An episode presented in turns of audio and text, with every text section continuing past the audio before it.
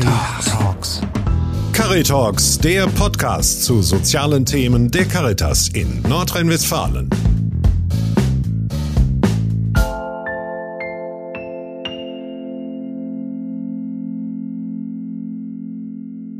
Sie hören Beratung zum Mitnehmen. Der Podcast der Caritas mit den Psychologen Lena Kuppmann und Dr. Stefan Riedmann. Psychologie für den Alltag, Wissen für zwischendurch und Impulse für Weiterdenker.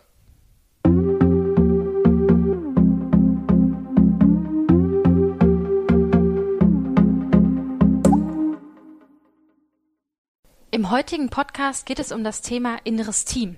Also unterschiedlichste innere Anteile, eine große innere Vielfalt in uns, die wir nutzen können mit ihren unterschiedlichen Stärken, Ressourcen und Fähigkeiten. Sie erfahren dazu, wo der Unterschied liegt in einer inneren Demokratie und einer inneren Diktatur und warum der Torwart genauso wichtig ist wie der Stürmer.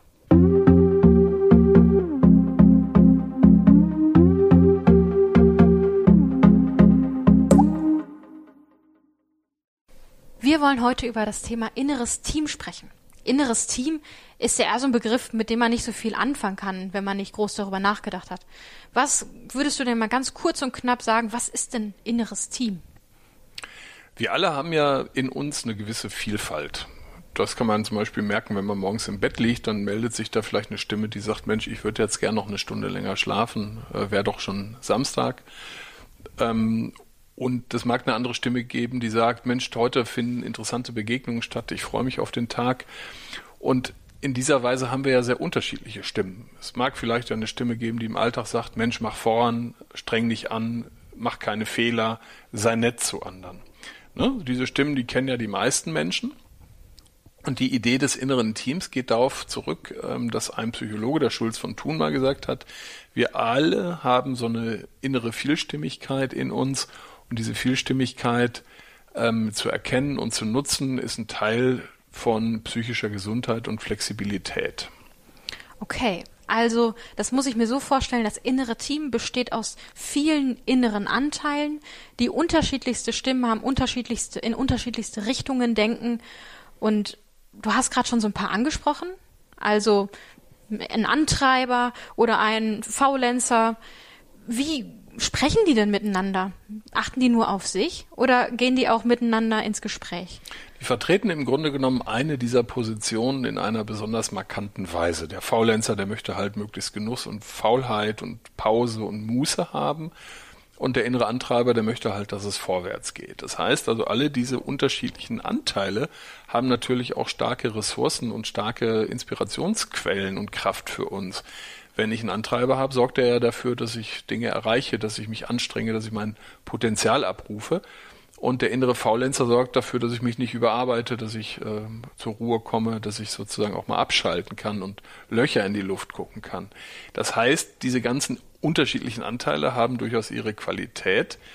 Ähm, allerdings gucken die erstmal auf die eigenen Interessen, wie in einer ähm, wie in einem inneren Team eben auch. Ne? Du hast ein Fußballteam beispielsweise, wo ein äh, Stürmer Tore schießen soll, ein Mittelfeldspieler äh, Regisseur eines Spiels sein soll und ein Torwart verhindern soll, dass Tore geschossen werden.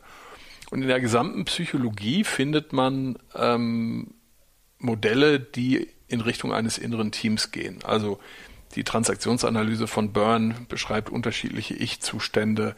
Ähm, die Persönlichkeitstheorie von Julius Kuhl beschreibt den Menschen als ein System verschiedener Wechselwirkungen oder das, was alle kennen, Sigmund Freud, äh, einer der ersten, die sich damit beschäftigt haben. Er beschreibt drei Ich-Strukturen, das Ich, das Es, das Über-Ich, also quasi eine Triebstruktur, eine Verantwortungsstruktur und eine Gewissens- oder normative Struktur.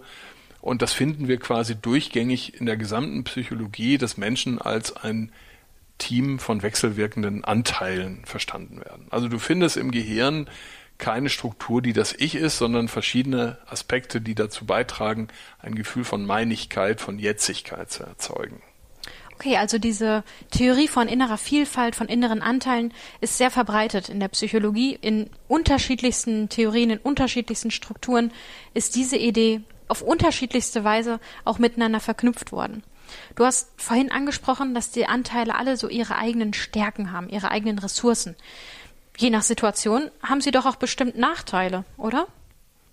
Sie haben vor allem dadurch Nachteile, ähm, dass sie sich quasi selbstständig machen. Also wenn jetzt eine Stimme wie dieser innere Antreiber, um damit mal vielleicht äh, sich das mal näher anzuschauen, wenn der sich durchsetzt, führt es ja dazu, dass so ein System überhitzt, dass also quasi die Person permanent sich anstrengt, sich permanent antreiben lässt. Und das ist ja punktuell gut, sich anzustrengen. Also wenn du einen Wettkampf hast, wenn du ein Handballspiel hast oder was auch immer, ein Fußballspiel, dann strengst du dich 90 Minuten an und dann gibt es auch eine Regenerationszeit. Wenn aber quasi dieser Antreiber das Gesamtsystem der Person permanent auf Antreiben äh, schickt, dann bewegt sich diese Person andauernd auf der Überholspur und kommt kaum dazu, Pausen zu machen. Das heißt, wenn ein Anteil, das könnte auch der Faulenzer sein oder der Perfektionist oder der Vorsichtige oder der Abenteurer, wenn der sich quasi überwertig ähm, äußert, also zu mächtig wird, die Stimme zu laut wird, zu dominant wird, zu rücksichtslos die eigenen Belange verfolgt, dann würden quasi andere Anteile ins Hintertreffen geraten und das System gerät aus einer gesunden Balance. Und dann kommt es zu Symptombildung. Dann würden Energieverluste vielleicht entstehen, vielleicht psychosomatische Störungen, innere Konflikte, weil ein Teil eben nicht gelebt werden kann. Also wenn ein Teil zu übermächtig wird, die Kontrolle übernimmt und alle anderen in den Hintergrund geraten, dann kommt das ganze System aus dem Gleichgewicht und es kann zu Störungen, zu psychischen Problemen führen, sagst du.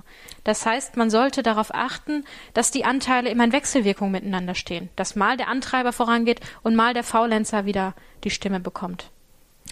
Um diese Metapher des Fußballspiels nochmal aufzugreifen, wenn der Torwart sagen würde, ich bin der wichtigste Spieler auf dem Platz, dann ähm, würden keine Tore geschossen. Dann würden vielleicht Tore verhindert, aber es werden keine geschossen. Und wenn der Stürmer sagt, ich bin der wichtigste äh, Spieler auf dem Platz, dann würden vielleicht Tore geschossen, aber es würde hinten nicht darauf geachtet, dass die Defensive äh, gut aufgestellt ist. Und so sind eben alle Stimmen für was gut. Die haben also alle einen Nutzen oder eine, leisten einen wichtigen Beitrag zum Wohle des Gesamtsystems, also im Sinne einer, ich sag mal, ökologischen Vielfalt in der Person selber. Und ähm, ein, ein Idealzustand wäre jetzt sowas wie so eine innere Demokratie, wie Kuhl das nennt. Ähm, das heißt, diese Vielstimmigkeit kann durchaus Konflikte beinhalten. Also steige ich morgens, obwohl ich eigentlich noch schlafen möchte, aus dem Bett, um dieses Beispiel nochmal aufzugreifen von vorhin oder finde ich quasi irgendeine Lösung und sage, na gut, ich schlafe heute länger und arbeite dafür länger. Also das heißt, in der Demokratie gibt es ja auch Konflikte, die werden aber quasi vielstimmig gelöst und durch eine innere Reflexion, durch eine Beschäftigung mit sich selbst durchaus zeitaufwendig. Aber wie das in der Demokratie eben so ist, Konflikte kommen auf den Tisch und werden nach fairen Regeln bearbeitet. Kontrastiert wird das von einem Zustand, den man innere Diktatur nennen könnte mit Cool innere Diktatur ist quasi, eine Stimme setzt sich dauerhaft durch, zum Beispiel der Antreiber. So, jetzt geht's vorwärts. Und alle anderen Dinge werden sprichwörtlich platt gemacht und kommen nicht zu ihrem Recht. Und dann habe ich schnelle Entscheidungen. Ich habe quasi auch wiederkehrende Abläufe, so eine schematisch, routiniert, äh, automatisiert ablaufende Entscheidungsbildung. Aber wichtige Dinge kommen ins Hintertreffen. Und ähm, eine innere Demokratie herzustellen, bedeutet eben, diese Vielfalt erstmal in sich zu erkennen, ähm, also in sich reinzuhören, diese unterschiedlichen Stimmen, nennen wir es mal so, zu hören und auch den Wert der unterschiedlichen Anteile zu erkennen. Okay, wenn wir bei, dem, bei der Metapher vom Fußballspiel bleiben, ähm, kleinere Kinder oder Menschen, die sich zum allerersten Mal mit Fußball beschäftigen, die denken häufig an die Stürmer. Oh, der hat ganz viele Tore geschossen. Das heißt, der fällt besonders auf, der ist besonders wichtig. Wenn man aber mehr in die Materie Fußball eindringt und dann auch mal sieht, die Abwehr ist genauso wichtig, dann kommen auch andere in den Fokus. Die Abwehrspieler, der Torwart. Und das ist der Prozess, den du als gelingt beschreibst. Das heißt, erst wenn alle in den Blick genommen werden, alle in ihren Stärken und Ressourcen gesehen werden, dann kann man zu einem positiven Ziel kommen, zu einem gelingenden Leben, zu einem Wohlgefühl kommen. Das heißt, weg von der Diktatur, es ist nur einer wichtig, hin zur inneren Demokratie, wo alle gleichwertig sind und wo es dann gemeinsam zu einer Änderung kommen kann, wenn ich sie denn anstrebe. Das passt so. Man kann mit diesem Modell im Grunde genommen auch unterschiedliche Ambivalenzen, also zwischen zwei Dingen hin und her gerissen zu sein. Soll ich, was weiß ich, lieber auf dem Sofa sitzen und Fußball gucken oder soll ich lieber rausgehen und joggen? Also im Prinzip aktiv sein oder passiv sein, das wären ja so Konflikte. Soll ich lieber was Autonomes machen oder etwas in Beziehung tun? Das sind ja so die typischen, typischen Pole, in denen sich Menschen äh, befinden. Ambivalenzen, aber auch Polyvalenzen. Es gibt ja manchmal auch noch mehrere äh, Entscheidungsoptionen. Und diese Zerrissenheit, soll ich das eine tun, das andere tun, ähm, die kann man eben mit diesem inneren Team gut erklären. Und ähm, tatsächlich sind all diese unterschiedlichen, widers vermeintlich widersprüchlichen Dinge ja alle wichtig. Es ist wichtig, im Leben Sicherheit zu haben und bei Dingen vorsichtig zu sein. Es ist aber auch wichtig, Abenteuerteile leben zu können, neugierig zu sein, zu explorieren, Dinge auszuprobieren. Also das eine ist nicht besser als das andere. Die jeweilige Überwertigkeit ähm, oder Ausschließlichkeit, das wäre sozusagen kritisch. Also wenn ein Teil gar nicht gelebt wird, dann entstehen Imbalancen. Eine Überwertigkeit haben wir natürlich immer automatisch dadurch, dass Menschen äh, dem einen oder anderen Pol stärker zuneigen. Aber für eine Gesamtbalance des Systems wäre es eben wichtig, ich sage das mal, für die anstehenden Aufgaben, die geeigneten Fachkräfte zu nutzen, wie das in einer arbeitsteiligen Gesellschaft ja überall passiert. Ich brauche einen guten Bäcker, ich brauche einen guten Arzt, ich brauche einen guten äh, Elektriker, ich brauche einen guten Steuerberater. Also das heißt im Prinzip zu erkennen, dass diese unterschiedlichen Aspekte, diese Vielfalt ja erstmal auch eine Chance und eine Ressource ist. Mhm. Und diese Ressource kann ich dann ja nutzen, in unterschiedlichen Situationen den geeigneten herauszunehmen und auf den zu hören. Das heißt, je nach Situation ist ja eher der Elektriker nötig und in manchen Situationen ist eher der Arzt wichtig. Und so ist es ja auch mit den Anteilen. Mal ist es wichtig, dass der Antreiber gerade laut ist und vorangeht und mal ist es gut, auf den Faulenzer zu hören und daraus wieder Kraft zu schöpfen.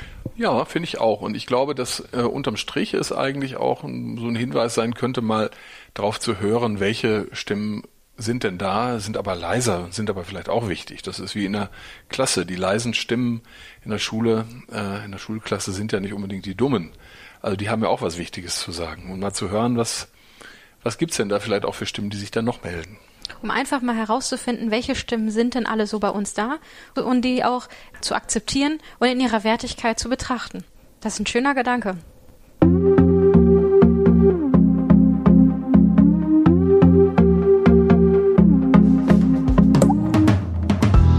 Sie hörten Caritalks, den Podcast zu sozialen Themen der Caritas in Nordrhein-Westfalen. Caritas.